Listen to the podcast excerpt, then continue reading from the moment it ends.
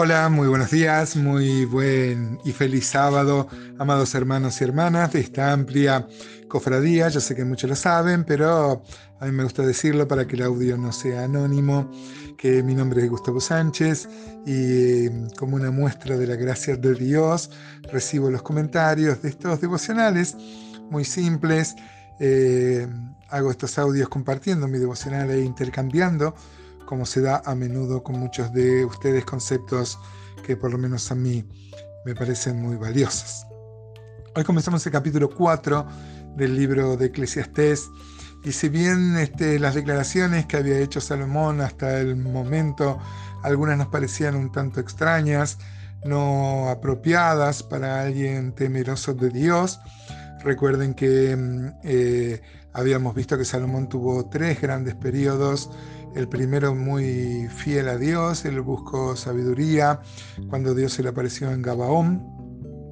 Luego el gran, el gran este, rey que mm, bajo su reinado el reino de Israel este, tuvo el mayor territorio, pero luego tuvo una decadencia moral muy grande. Habíamos dicho que de, todo lo que dice Deuteronomio 17, que no tiene que hacer un rey, Salomón no dejó ítem sin cumplir, todos los transgredió, fue un hombre que realmente este, fue un verdadero apóstata en su último, en su último tiempo. ¿no? Probablemente los razonamientos que se ven acá, porque acá va a alabar a los que no nacieron o a los que ya murieron porque la vida está llena de injusticias y esto le provocaba una opresión en el pecho, así lo va a declarar él. Pero vamos a ver que el razonamiento que tiene él este, no fue único. Muchos hombres de Dios, inclusive más temerosos que él, también tuvieron la misma disyuntiva. Vamos a leer por lo menos los tres primeros versículos de Eclesiastés capítulo 4. Dice así la palabra de Dios. Me volví y vi todas las violencias que se hacían debajo del sol, y he aquí las lágrimas de los oprimidos sin tener quien los consuele. Y la fuerza estaba en la mano de sus opresores, y para ellos no había consolador. Y alabé yo a los finados, los que ya murieron, más que a los vivientes, los que viven todavía.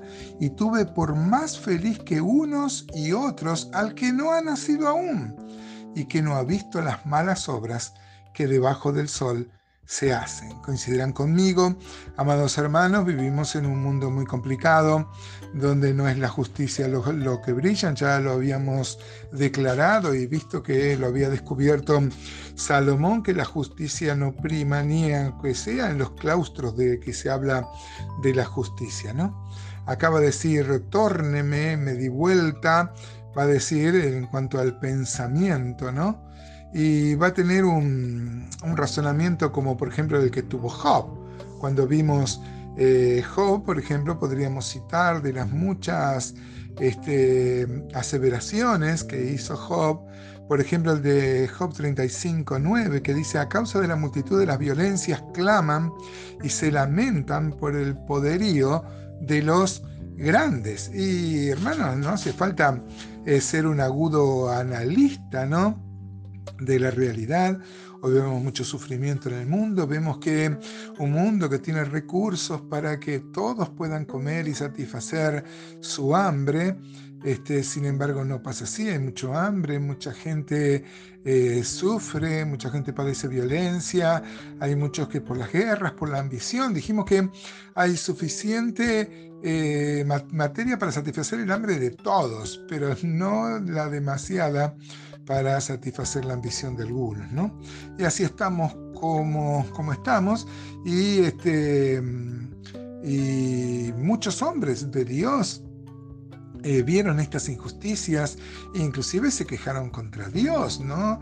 Eh, Job, que era un analítico, era muy reflexivo, él dice en Job 3:13, pues ahora estaría yo muerto y reposaría, dormiría y entonces tendría descanso. Al final está sintiendo lo mismo que sentía Salomón, ¿no? Desear la muerte para no ver el sufrimiento. En el 21.7 de Job también dice, ¿por qué viven los impíos y se envejecen y aún crecen en riquezas? Por ejemplo, Asaf también, ¿se acuerdan de Asaf en su Salmo 73? Él va a hacer un análisis de la realidad que le tocó, mm, le tocó vivir, que no es diferente a la que nos toca vivir a nosotros, ¿no? Y él veía que los impíos al final tenían riquezas, que el pobre y temeroso de Dios es alguien que sufría. Pero en el Salmo 73.3, por ejemplo, va a decir Asaf, porque tuve envidia de los arrogantes viendo la prosperidad de los impíos. Vemos como una flaqueza ¿no? en el razonamiento de Asaf. Y aun Jeremías, por ejemplo, fíjense, en el 12.1 de Jeremías, en mi Biblia tiene un título que dice queja de Jeremías y respuesta de Dios. Y va a decir Jeremías, justo eres, tú, oh Jehová, para que yo dispute contigo. Sin embargo, alegaré mi causa ante ti. ¿Por qué es prosperado el camino de los impíos y tienen bien todos los que se portan deslealmente? Ahora, decime hermano si vos no tuviste alguna vez este razonamiento, ¿no? Porque uno ve y al final, ¿por qué le va mejor al impío? Pareciera ser así.